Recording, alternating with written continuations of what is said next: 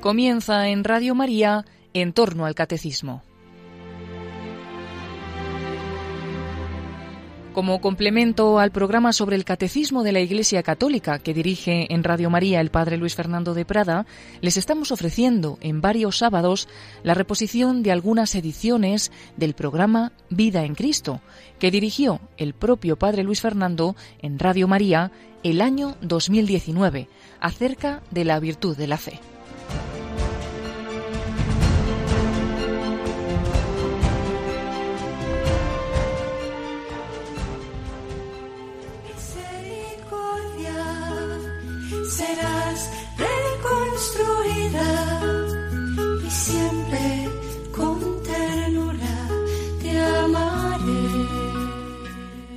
Un cordialísimo saludo, muy querida familia de Radio María.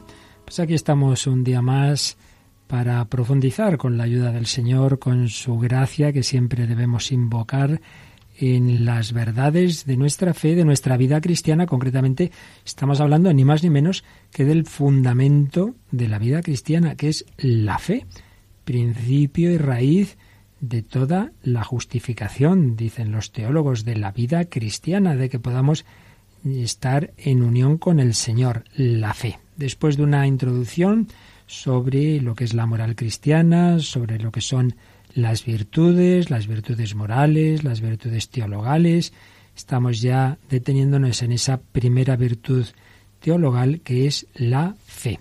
Veíamos también a manera de introducción que cuando hay quienes se ríen de nosotros y dicen, claro, claro, la fe, vosotros os creéis cualquier cosa, comentábamos que en realidad lo que es la estructura humana, digamos, de saber cosas no porque las hayamos comprobado directamente mucho menos haciendo un experimento o una demostración matemática, sino porque nos fiamos de otro, de un testigo, a fin de cuentas eso lo usamos en casi todo. La inmensa mayor parte de las cosas de las que estamos seguros en la vida no las hemos podido demostrar por nosotros mismos, sino que nos fiamos de otro. Por tanto, lo que es la estructura de la fe, a saber, yo creo algo que yo no he visto, que yo no he demostrado, porque me fío del testigo que me lo cuenta. Así es en la historia, pues no hemos estado presentes en los acontecimientos históricos, así es en algo que me dicen que ha ocurrido en un lugar lejano, así es con tantas y tantas realidades de la vida las que nos fiamos de otro y por supuesto también las decisiones fundamentales que tomamos pues me caso con esta persona, hago esto, hago lo otro, pues no podemos exigir una demostración físico-matemática de que lo que estoy haciendo es científicamente seguro, pues no, nos fiamos. Por tanto, de entrada ya teníamos que decir y decíamos cómo la fe, en ese sentido amplio de la palabra, es algo razonable cuando precisamente yo estoy dando crédito a alguien que me da motivos para fiarme de él. Está hablando de lo que sabe, es una persona buena que no me quiere engañar, etcétera. Bueno, eso lo veíamos así en general. Pero luego nos íbamos fijando ya en cómo el acto de fe sobrenatural nos puede sorprender lo que dice el Evangelio, dice el Nuevo Testamento, de que dependiendo de si creemos o no, de eso puede depender nuestra salvación o condenación. Eso choca a nuestros oídos. El que creyere y se bautizare se salvará, que no se condenará. Pero hombre, ¿cómo puede depender la felicidad, salvación eterna de que uno crea unas cosas u otras? Y ya explicábamos que no es el creer unas cosas u otras. El tema no es ese. El tema es si ante alguien que me da motivos para fiarme de él, si yo rechazo ese testimonio, ¿qué es lo que hay ahí? No es que uno sea tonto, entonces como es tonto, pues no entiende lo que le dicen. No, no. Uno no, no se condena por ser tonto. En absoluto. El problema no es ese.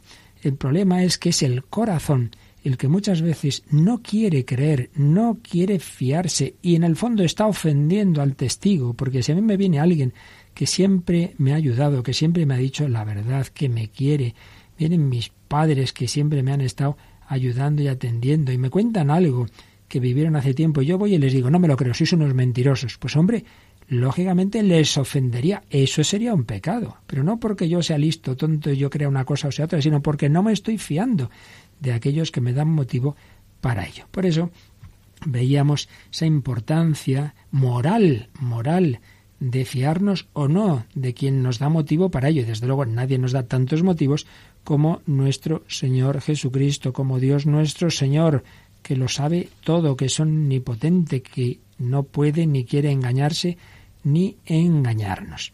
Bueno, vamos a seguir profundizando un poquito en lo que significa ese acto de fe en general y luego, pues cada vez más en particular, el acto de fe sobrenatural. Profundizamos un poco más en ese sentido genérico de la fe y seguimos al gran tratadista Joseph Piper, filósofo que escribe una obra preciosa, siempre un clásico ya, Las virtudes fundamentales. Joseph Piper nos decía cómo en, en, todo acto de fe, en el sentido amplio de la palabra, siempre hay dos aspectos, dos elementos. Por un lado, yo no estoy viendo eso que creo, pero por otro lado, tengo eso por verdadero, incondicionalmente por verdadero.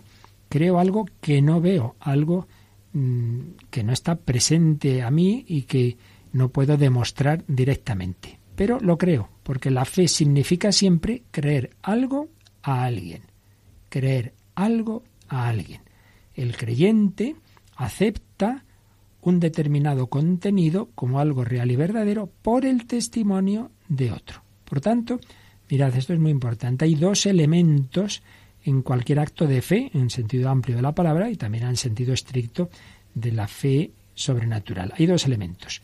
Por un lado, lo más importante, que yo me fío de una persona. Yo tengo confianza en una persona, asiento a una persona, el asentimiento a la persona. El acto de fe, en primer lugar, no se dirige a unas verdades, se dirige a una persona. Y en segundo lugar, como consecuencia de ello, creo el contenido de lo que me dice. Lo tengo por verdadero.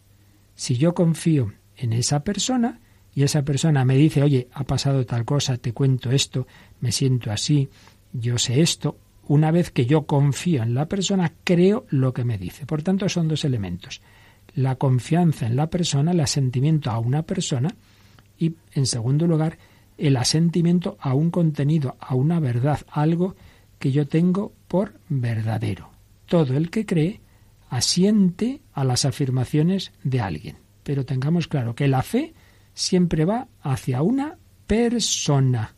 No es una reflexión teórica, abstracta que yo me hago. No, no. En primer lugar es apoyarme en alguien. El niño se fía de sus padres, se apoya en ellos y si los padres le dicen esto es así, pues creerá que esto es así.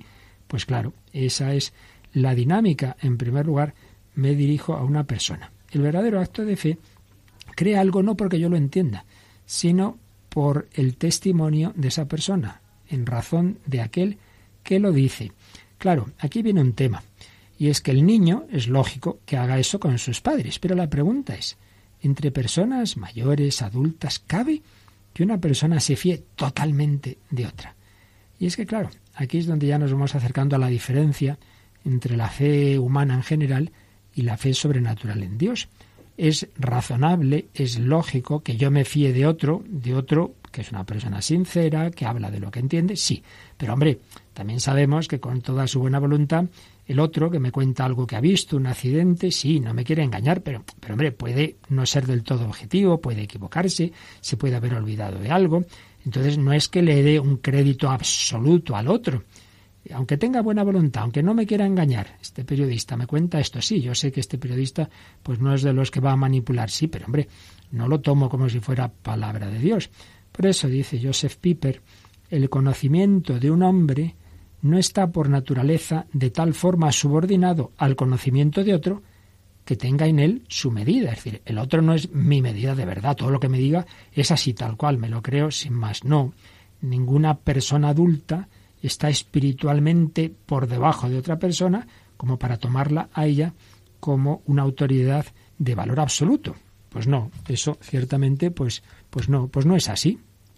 Entonces, para que realmente pueda hacerse un acto de fe total en que sí me fíe de manera absoluta, claro, una condición esencial es que exista alguien, alguien con mayúscula, que esté por encima de los hombres de forma incomparablemente más alta a como un adulto está por encima de los niños. Claro, si existe alguien absolutamente por encima de nosotros. Y por otro lado, este alguien ha hablado de forma perceptible para el hombre, solo si se cumple ese presupuesto es cuando el acto de fe, lo lógico es que sea absoluto, no simplemente el acto de fe genérico que hacemos en cualquier persona buena y competente, que me creo más o menos lo que me dice, pero no es que lo tenga que tomar al mil por mil con toda certeza. En cambio, si es Dios el que me habla, y me ha hablado de manera clara y perceptible, si es este hombre que dice, si no me creéis a mí, creed a las obras, y mirad como digo, Lázaro sal fuera, y el muerto de cuatro días sale, hombre, pues si no creían a Jesucristo, indudablemente ya no sé a quién iban a creer. Ahí hay algo que uno ve claramente, que hay un rechazo en el corazón. Sí que debían y debemos fiarnos de manera absoluta de quien me está demostrando que puede, que sabe, que tiene esa autoridad infinita. Por tanto, a Dios sí debo darle esa fe total. Por tanto, dinámica general de la fe, creer algo a alguien, aceptar algo por el testimonio de otro. En primer lugar, me dirijo a la persona y claro, si esa persona es Dios, pues entonces creo totalmente todo lo que me dice. Sin embargo, a pesar de ello, tenemos que añadir algo muy importante que nos enseña la reflexión filosófica y teológica. Y es que en realidad solo se puede creer si se quiere. O sea, por muchos argumentos que haya, nunca habrá un argumento que sea una evidencia tal que uno no tiene más remedio que aceptarlo. Dos y dos son cuatro. Pues sí, eso es así, eso es así. Bueno, pues esto es así. Esto tienes que creerlo sin más. No, la fe no es el resultado de un teorema una argumentación teórica que concluye sin más, de manera que tan pronto como estás convencido de que, de que estos argumentos son verdaderos, ya está, tienes que creer. Fijaos, escribió André Gide, este literato francés, pues que llevaba una vida al, al margen de, de la Iglesia, y sin embargo decía, hay en las palabras de Cristo más luz que en cualquier otra palabra humana. Sin embargo, Parece que esto no basta para ser cristiano. Además, hay que creer, y yo no creo. ¿Qué estaba diciendo este autor? Pues estaba diciendo que ciertamente, si hay alguna palabra fiable, si hay alguna enseñanza creíble, si hay una personalidad en la historia impresionante, es Cristo y es su Evangelio, sin ninguna duda. Pero una cosa es decir, oye, esto es estupendo, esto es interesante, esto es importante, más aún, esto es genial, o incluso es verdadero. Una cosa es eso, y otra totalmente distinta es aceptar a esa persona de una manera absoluta. Yo me fío de él, me juego la vida por él. Para eso no basta el razonamiento. Para eso tiene que darse una decisión libre de la voluntad. Por eso nos enseña la teología que la fe, al final, sí, lo hace el entendimiento, pero movida por la voluntad. Descansa en el querer. Descansa en el querer. La verdad no fuerza a aceptar a la inteligencia, no, no fuerza a hacer ese acto de fe. Es necesario, diríamos, una intuición de que es bueno aceptar a esa persona y lo que nos enseña como verdadero y real, que es bueno. Y a lo bueno no responde simplemente la inteligencia al conocer, sino el querer. Por eso, Siempre que alguien cree, está en juego la voluntad, la voluntad de quien cree. Y por eso es meritorio el creer, es un acto de virtud, y puede ser pecado el no creer, porque no simplemente es eh, que ya digo, comentábamos antes, que uno entienda más o menos, sea más listo o menos, no ese es el tema, es que al final Dios está llamando al corazón, Dios está moviendo nuestra voluntad, nos está invitando por dentro a fiarnos de Él, porque para eso está la gracia de Dios, que, invita por dentro a la persona y por otro lado por fuera nos está mostrando razones para creer. Y sin embargo uno puede rechazar hacer ese acto de fe. Por tanto, sí, la inteligencia debe actuar, lo veremos enseguida un poco más, pero lo decisivo es la voluntad. Quiero o no quiero abrir mi corazón, busco la verdad o no, me abro a conocer a este hombre y ese conocimiento me va llevando a un amor, a una confianza. ¿Qué quiere decir este papel de la voluntad en la fe? No quiere decir que, bueno, como uno le gustaría creer para estar más tranquilo, pues ya está, una fe irracional. No, la fe católica eh, tiene razones. no es que uno tenga deseo de que exista la vida eterna y entonces creo en la vida eterna porque quiero que exista una vida eterna. No, no va por ahí el papel de la voluntad. Cuando decimos que interviene el querer en la fe, no es el querer en un sentido activista de decidirse, no es simplemente querer hacer, es el querer cuando decimos yo te quiero a ti, es decir, en el sentido de amar. Amar significa completar, perfeccionar el ser de quien se ama, de alguien con quien me encuentro, el amor. Se me va comunicando una persona, quiero a mis padres, después de años de convivencia con mis padres o con otras personas, buenos amigos, esta novia, este esposo, pues claro, hay un amor, hay una confianza, hay una comunidad de vida con esa persona y lógicamente ese amor me lleva y ese conocimiento me lleva a fiarme, a fiarme de, de esta persona. Entonces, realmente el que cree a la otra persona quiere al garante, quiere al testigo, lo ama. Hay un acto de afirmación totalmente libre. El bien hacia el que se orienta la voluntad del creyente es esa comunidad con, con esa persona, es ese trato con esa persona. Por eso, Decía John Henry Newman una frase como todas las suyas muy profunda, este gran hombre de fe al principio mm, anglicana, no católico, incluso enemigo de la Iglesia Católica, pero gran buscador de la verdad y, buscando la verdad, pues acabó en la Iglesia Católica, acabó como cardenal eh, y, bueno, pues ya la Iglesia pues lo, lo ha subido, lo ha elevado a los altares y decía en inglés we believe because we love, es decir, creemos porque amamos. Fijaos qué bonito. Creemos porque amamos. Él conoció a Cristo, amaba a Cristo, pues se fiaba de Cristo, naturalmente.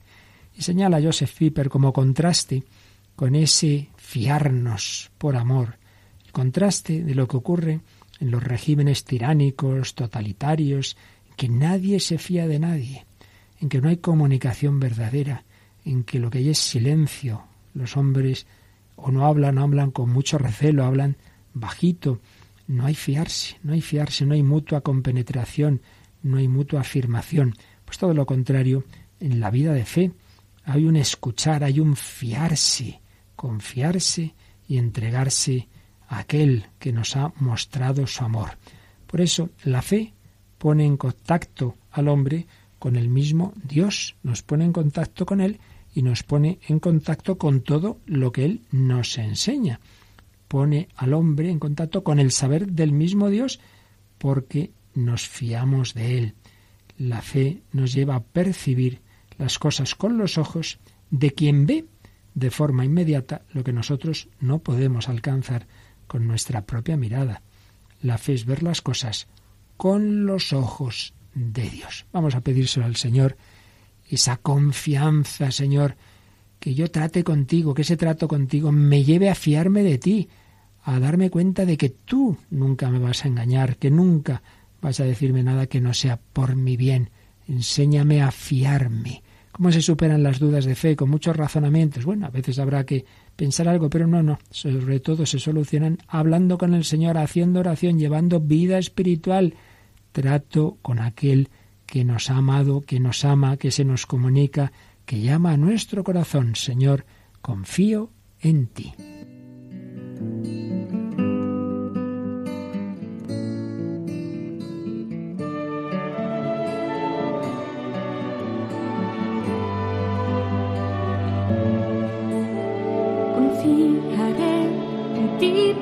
Tú eres mi Padre.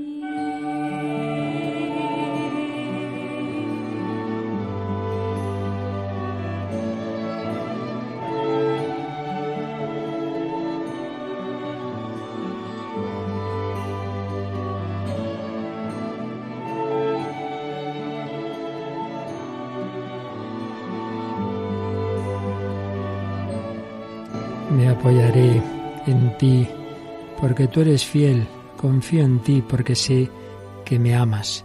La fe es fruto de esa confianza en esa persona divina, en ese Hijo de Dios que se ha hecho hombre, que ha vivido, que ha sufrido por mí, que ha muerto por mí, que ha resucitado, que habla a mi corazón, que trata conmigo. Sé de quién se trata, conozco a Jesucristo, no estoy hablando de meras ideas. La fe es, ante todo, una confianza personal y, como consecuencia, creo también el contenido doctrinal de lo que me dice esa persona. Papel de la gracia de Dios que llama a nuestro corazón, papel de la inteligencia, no es irracional hacer ese acto de fe, pues nos fiamos de las personas que nos dan motivo para ello, pero también papel de la voluntad, porque tampoco son evidencias. La voluntad tiene que dar su paso y para ello pues damos el paso cuando amamos a alguien, cuando tenemos experiencia de amor de que esa persona, pues yo convivo con ella, me fío de ella, si no hay ese trato de amor, pues no me fiaré del Señor y rechazaré hacer el acto de fe, acto de fe meritorio, que, que damos movidos por la gracia, o acto de fe en el que, que no damos precisamente porque preferimos encerrarnos en nuestra autosuficiencia.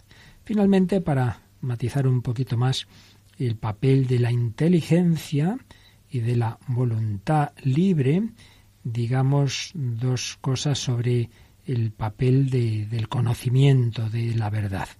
Por un lado, yo me fío de lo que Dios me enseña, pero está claro que yo no me fío de alguien que a su vez es creyente, sino que yo participo en el conocimiento de alguien que sabe. Si no hay nadie que vea o que sepa, no puede haber tampoco nadie que crea. Es decir, yo creo a un testigo, pero ese testigo que está a su vez testigo de que otro lo ha contado, bueno, pero alguien tendrá que haber visto lo que se me está contando, si no, pues esto no tendría sentido. La fe no se legitima ella misma solo en virtud de esa confianza, sino en virtud de que hay alguien que ha visto las cosas, que las conoce por sí mismas y nos las cuenta. Hay alguien que conoce por sí mismo aquello que hay que creer y hay un enlace con ese alguien. Por tanto, la fe en realidad viene en segundo lugar. Siempre tiene que haber alguien que ve la realidad. El ver y el saber son primero y segundo. Lo primero es ver. Alguien ve, Dios ve directamente, o el testigo que me está contando algo que ha visto. ¿Vale? Él, él lo ve, Él sabe y en segundo lugar ya yo creo, yo me fío a aquel que ha visto o a aquel que sabe por sí mismo. Por tanto, no se trata de hacer una especie de absolutización romántica de, de la fe. No, la fe se refiere a alguien que contempla, a alguien que ve la verdad, si no estaríamos hablando de una fe irracional, de una fe de extravagantes, de una fe de ilusos, de una fe sectaria, de iluminados en el peor sentido de la palabra. Por eso, fijaos, dice Santo Tomás de Aquino, que ver es más que oír. O sea, en el ver por uno mismo se realiza un mayor contacto con la realidad que en el fiarme de lo que otro me cuenta. Si alguien viene y me cuenta, oye, he visto un paisaje precioso, vete a tal sitio, qué cosa más bonita, bueno, me lo cuenta, pues yo me lo creo, pero evidentemente eso es distinto a que yo vaya y lo vea por mí mismo. Entonces, la fe es el camino que tenemos aquí en esta vida, pero indudablemente será mucho mejor ver las cosas cara a cara, que eso es la gloria. Ver es más que oír. Pero la frase completa de Santo Tomás de Aquino es que siendo las mismas las demás condiciones, Ver, en efecto, es más que oír. Pero, si aquel por, el cual se sabe algo oyéndole está en condiciones de percibir mucho más que lo que uno puede ver por sí mismo, en ese caso oír es más que ver. Bueno, quizá nos hayamos perdido. Quiere decir lo siguiente. Ver es más que oír, por esto que decíamos, que siempre la contemplación directa de la realidad es superior a fiarme de lo que otro me cuenta. Pero si estamos hablando de que aquí, en esta vida, yo no puedo ver determinadas realidades, eh, no, me queda más que o fiarme de lo que otro me está diciendo. Eh, y ese otro es Dios. Pues hombre, entre fiarme de Dios, entre oír a aquel que percibe muchísimo más de lo que yo podría ver por mí mismo, pues desde luego en ese caso salgo ganando, fiándome, oyéndome a Dios, que no simplemente pensando yo, bueno, ¿cómo será esto? ¿Cómo será el cielo? Pues, pues, sí, piensa lo que quieras, pero siempre, en este caso, siempre es más oír que ver, porque lo que tú puedas ver, lo que tú puedas razonar, lo que tú puedas contemplar, siempre se queda por debajo, al menos en esta vida, de lo que Dios te pueda decir. Por eso, no hace falta irnos a los pensadores cristianos. Ya entre los griegos hay un un gran autor, Hesíodo, que decía que el ser sabio con la cabeza de otro es verdad que es menos que el ser sabio por uno mismo, pero es infinitamente de más peso que el orgullo estéril de aquel que no llega a consumar la independencia de quien verdaderamente sabe, pero también desprecia la dependencia del que cree. O sea, que indudablemente sería preferible ser sabio por uno mismo, pero hombre, entre, entre eso y no fiarte del que es sabio y aprender de él, pues mejor esto segundo, ¿no? Ya lo decía Hesíodo, no seas orgulloso, no seas soberbio, pues hay ese maestro, pues ya te gustaría a ti haber leído todo lo que él ha leído y saber, pero bueno, pues ya que le tienes la posibilidad de aprender de él, escúchale, fíate de él. indudablemente, si eso vale a nivel humano, mucho más con Dios. Por tanto, entra la, la razón, eh, indudablemente la fe al final se tiene que dirigir a alguien que sí ha visto, que sí conoce directamente. Pero también entra la razón en el sentido de que yo no me fío de cualquiera. Tengo que usar mi razón para ver si me estoy fiando de alguien con fundamento, sin el convencimiento de que alguien es digno de fe, yo no voy a darle ese, esa, confianza total en lo que me dice. Eh, ese convencimiento no puede ser un acto de fe. Esa credibilidad que le doy al testigo no puede tener que ser creída, sino que se la pueda conocer. Y eso es lo que la Iglesia llama los preámbula fide y los presupuestos de la fe. Es decir, no es de fe, sino de razón. La razón puede llegar a decir, no, pues este mundo pide que exista un creador, por la razón, usando bien nuestra cabeza, podemos deducir, y así lo ha hecho la filosofía, existe un creador, existe alguien que es eterno, existe Dios. Y también por la razón podemos ver razones para decir, hombre, pues parece que este Dios se ha revelado. y parece que hay signos de esa revelación de Dios en, en, lo que llamamos la revelación judeocristiana en la historia de Israel y muy especialmente en Jesucristo. Hay un hombre que se presentó como hijo de Dios, que no es que lo inventaran los apóstoles, no es que lo mitificaran, no, no, vemos que son fiables históricamente los evangelios, vemos que reflejan una personalidad sobrehumana, una doctrina extraordinaria y unos gestos, unos signos, unos milagros también sobrehumanos que confirman lo que nos estaba diciendo. Quien me ha visto a mí ha visto al Padre y una manera de actuar que desde luego pues no es lo que se nos ocurriría a nadie, pues dar la vida en una cruz y luego resucitar e ir predicando por ahí que el, que murió en la cruz ha resucitado y que es el Salvador y que es el Hijo de Dios, si eso no fuera verdad. En fin, aquí no puedo ahora resumir en dos minutos pues todo lo que se estudia en la apologética, en la teología fundamental, en lo que son esas razones para creer. Es razonable creer en Dios, es razonable creer en Jesucristo, es razonable creer que Jesucristo ha fundado la Iglesia. Sí, pero una cosa es que sea razonable y otra cosa es que yo ya de ese acto de fe, ese paso, eso, como decíamos, pide algo más. Y eso ya no simplemente es algo de la razón. Ahí tiene que intervenir mi voluntad libre, mi corazón que se abre a esa llamada interior de la gracia. Y entonces le digo, sí, Señor, me fío de ti, creo en ti. Pero a veces nos cuesta dar ese paso porque intuimos que entonces mm, mi vida ya no la decido simplemente yo, la decide otro. Otro lleva mi vida. Me fío de Jesús, me voy detrás de él a ver qué me pide cada día.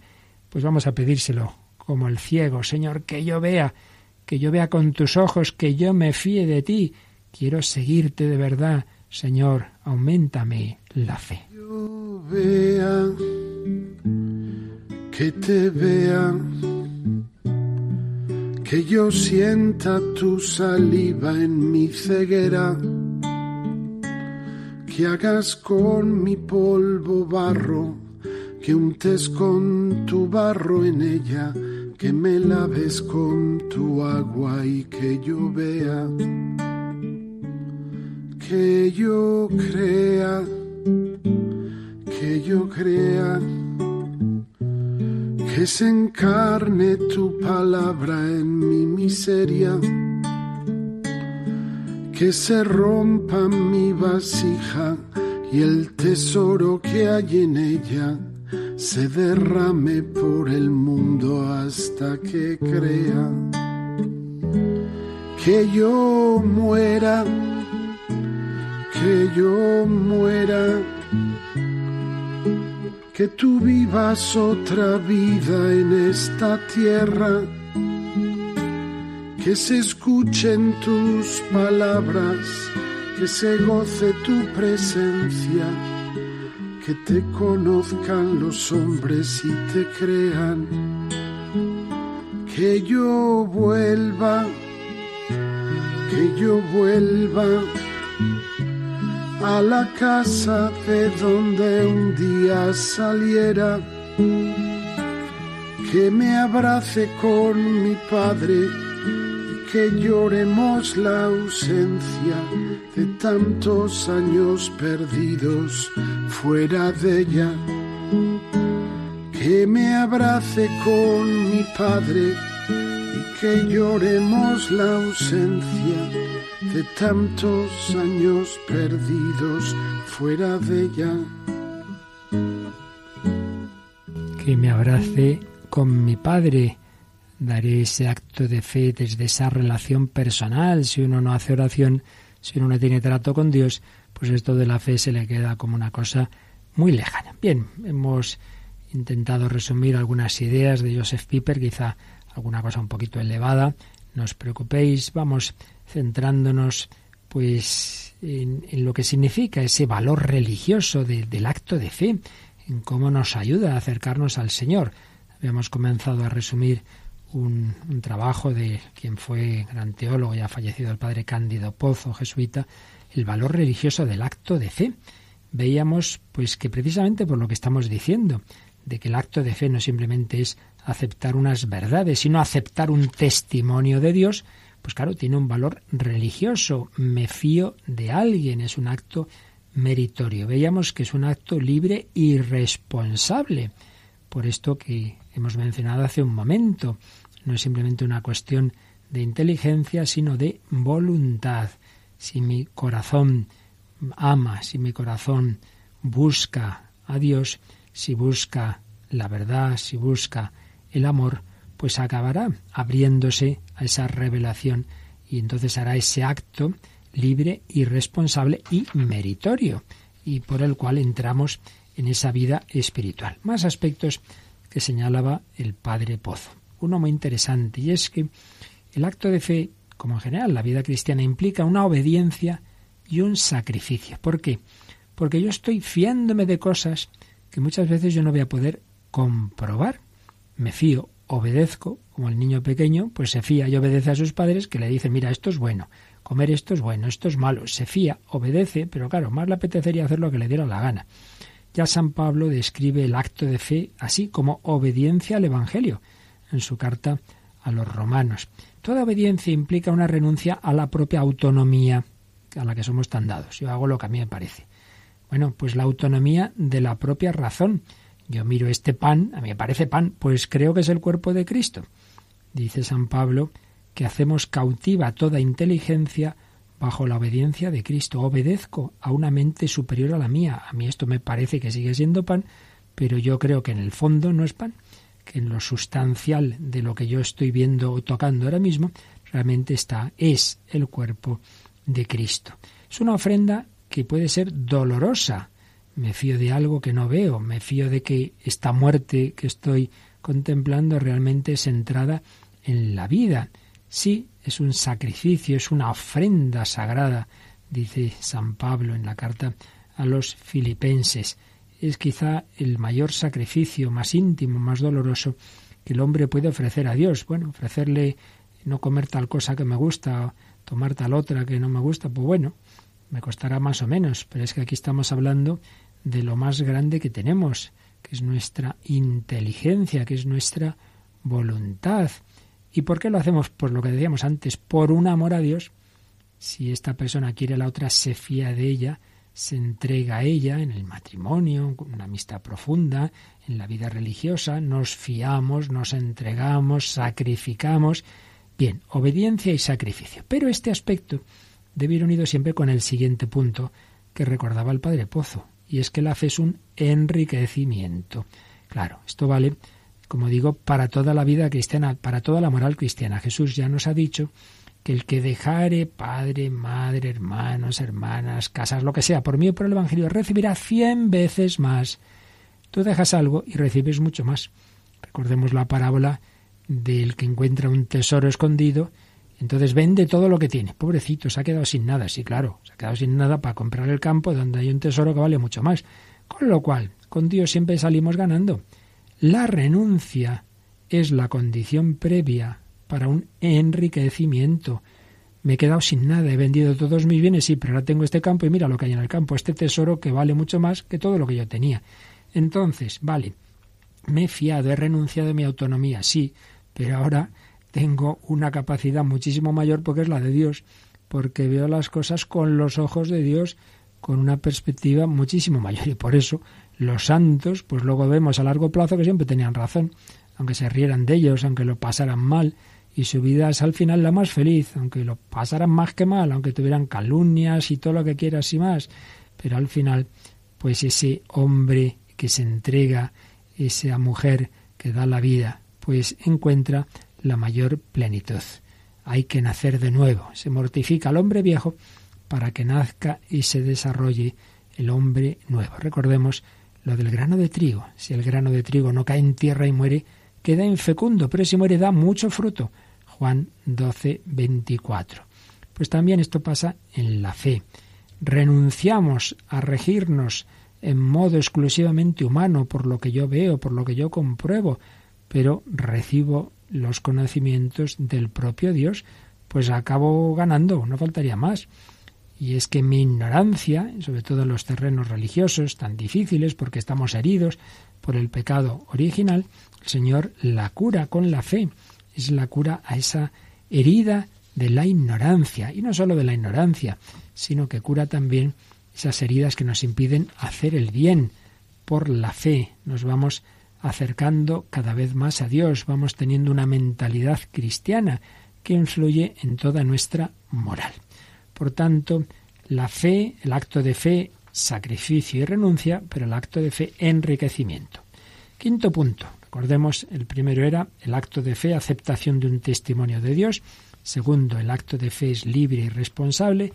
Tercero, el acto de fe implica una obediencia y sacrificio. Cuarto, el acto de fe es un enriquecimiento. Pero quinto, la fe es un diálogo de amistad. Porque hemos estado comentando antes que realmente el acto de fe surge en un contexto de relación con Dios, de trato con el Señor. Yo me fío de Cristo, yo tengo experiencia de Él en la oración, en la comunión. Entonces, el acto de fe, la fe es una virtud teologal. Las virtudes teologales se dirigen, se dirigen directamente, como dice el nombre teologal, se dirigen directamente a Dios. Y un Dios que se nos ha acercado. No estamos hablando de que yo con la razón deduzco de que existe el Creador, que ya hemos dicho que eso la razón puede llegar a tal conclusión. No es eso.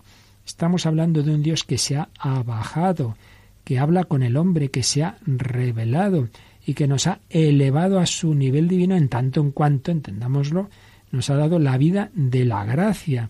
Y Dios nos habla como amigo, no os llamo siervos, os llamo amigos, y nos cuenta cómo es Él por dentro. Descubre su intimidad. Nadie descubre los secretos de su vida íntima sino a un amigo.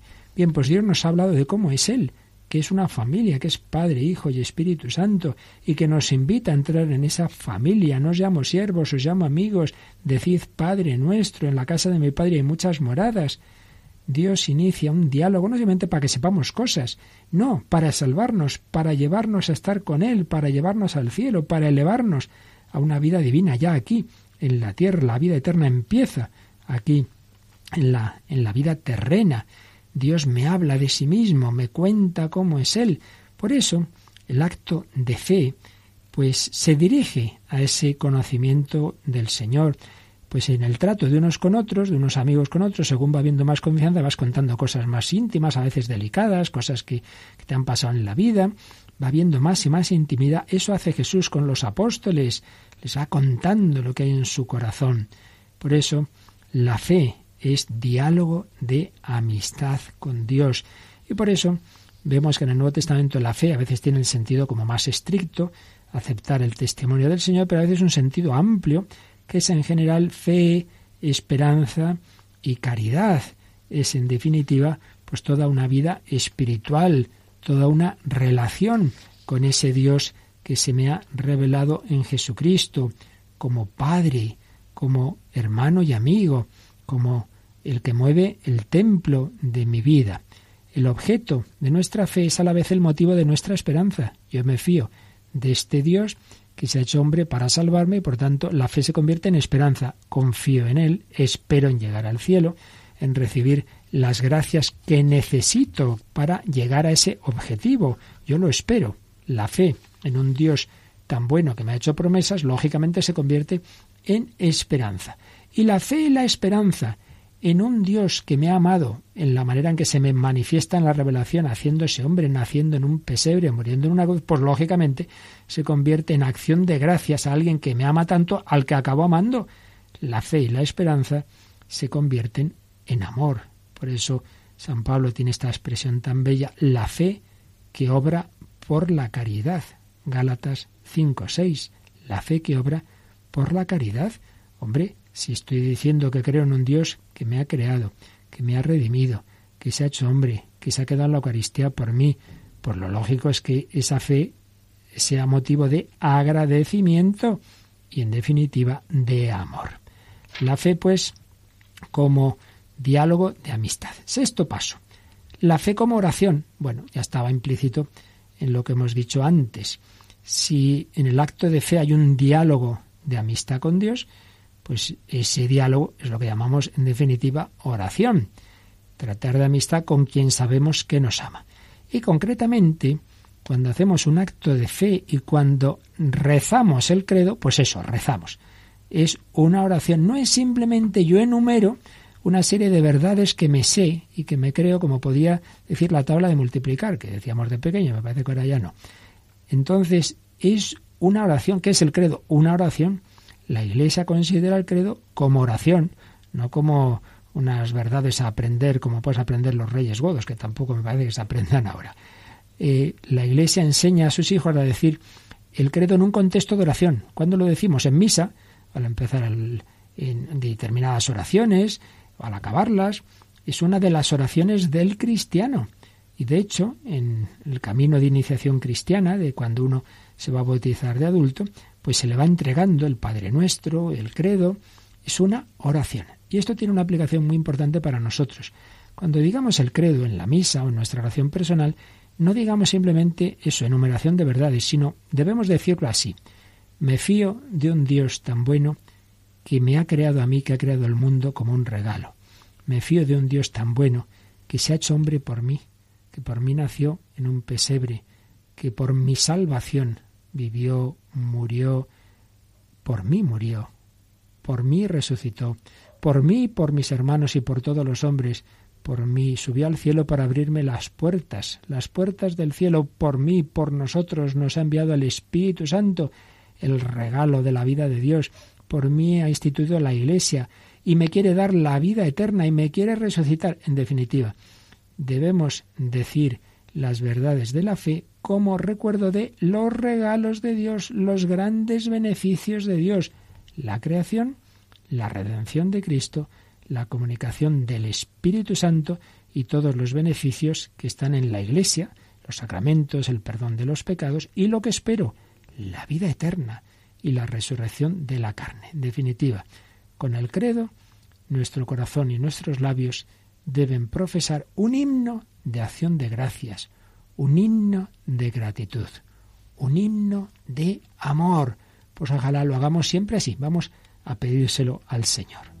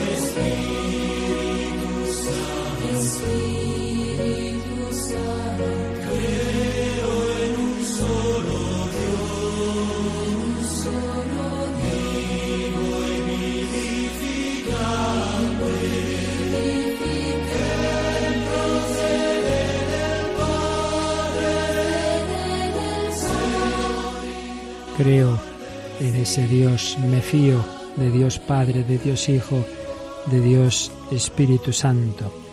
La fe es diálogo de amistad, la fe es oración. Séptimo punto de este artículo del Padre Pozo, la fe es tensión hacia Dios. Es una virtud teologal, decíamos, es decir, tendencia inmediata hacia Dios. Por la fe vamos acercándonos a ese Dios que un día veremos cara a cara. El objeto directo del acto de fe no es una verdad, es Dios mismo, es el Padre, el Hijo, el Espíritu Santo. es fruto por ello no simplemente de un razonamiento, sino de la acción de la gracia. Es fruto de una atracción de Dios. Dice Jesús, nadie puede venir a mí si no lo atrae el Padre que me envió. Dios, verdad suma, atrae hacia sí el entendimiento y la voluntad humana. Hay una tendencia a la posesión intelectual de Dios. Hay una, incluso ya un comienzo de posesión por la fe. Y hay una cierta posesión de Dios, aunque es verdad que esa posesión será plena en la vida eterna.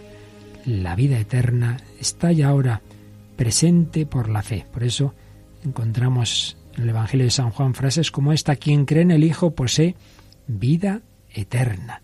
En verdad, en verdad os digo, el que cree tiene vida eterna. Y San Juan en su primera carta dice, estas cosas os he escrito para que sepáis que tenéis vida eterna a los que creéis en el nombre del Hijo de Dios. Esta es la vida eterna, que te conozcan a ti, el solo Dios verdadero, y a quien enviaste Jesucristo. Es una maravilla. Estamos llamados ya a tener ese inicio de posesión de Dios. Y por eso, último punto octavo de esta reflexión del Padre Candido Pozo, por la fe hay un comienzo de la inhabitación de Dios en nosotros. Si alguno me ama, mi Padre le amará, vendremos a Él y haremos morada en Él. Dice San Pablo que Cristo habite por la fe en vuestros corazones. Y San Juan, quien confesare que Jesús es el Hijo de Dios, Dios permanece en Él y Él en Dios. Si se mantuviera en vosotros lo que oísteis desde el principio, también vosotros permaneceréis en el Hijo y en el Padre. Por eso, por la fe ya hay un inicio de inhabitación de Dios en el alma y por supuesto, si esa fe es una fe viva, con la esperanza y la caridad, pues en efecto, por la gracia santificante, la Santísima Trinidad está en nuestra alma, inhabita en nuestra alma. Hay una forma de presencia, hay una unión con Dios, que por supuesto será perfecta esa unión en la gloria. Pero ya ahora, por la fe y por la gracia, hay un comienzo de esa posesión de Dios. Pues daos cuenta de todo lo que hay en ese acto de fe. Es un acto de fe por el que nos fiamos de lo que Dios nos ha dicho, un acto de fe que hacemos libremente, pero movidos por la gracia de Dios. Es un sacrificio porque renuncio a mi autonomía, a ver las cosas a mi manera, pero al final es un enriquecimiento porque veo las cosas con una luz muy superior, infinitamente superior, con la mente de Dios pero sobre todo nos hemos fijado al final en que la fe es un diálogo de amistad. Solo tiene sentido en ese trato de amistad con Dios. Quien no habla con Dios, quien no hace oración, que no practica los sacramentos, acaba perdiendo la fe. La fe, diálogo de amistad, la fe, oración. Decíamos como el credo no simplemente es enumerar verdades, sino decir yo me apoyo en Dios Padre, me apoyo en Dios Hijo, me apoyo en Dios Espíritu Santo porque me fío, porque me han dado motivos más que suficientes para que tenga confianza en su amor.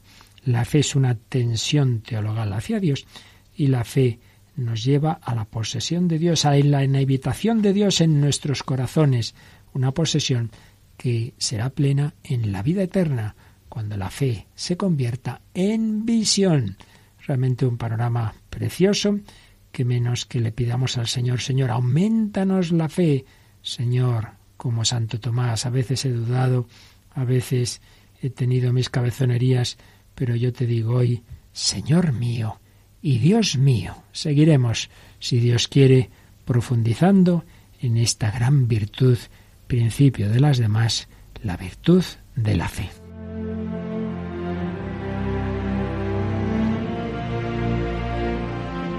Así finaliza en Radio María en torno al catecismo. Como complemento al programa sobre el catecismo de la Iglesia Católica que dirige en Radio María el Padre Luis Fernando de Prada, les estamos ofreciendo en varios sábados la reposición de algunas ediciones del programa Vida en Cristo, un programa que dirigió el propio Padre Luis Fernando en Radio María el año 2019 y que trató sobre la virtud de la fe.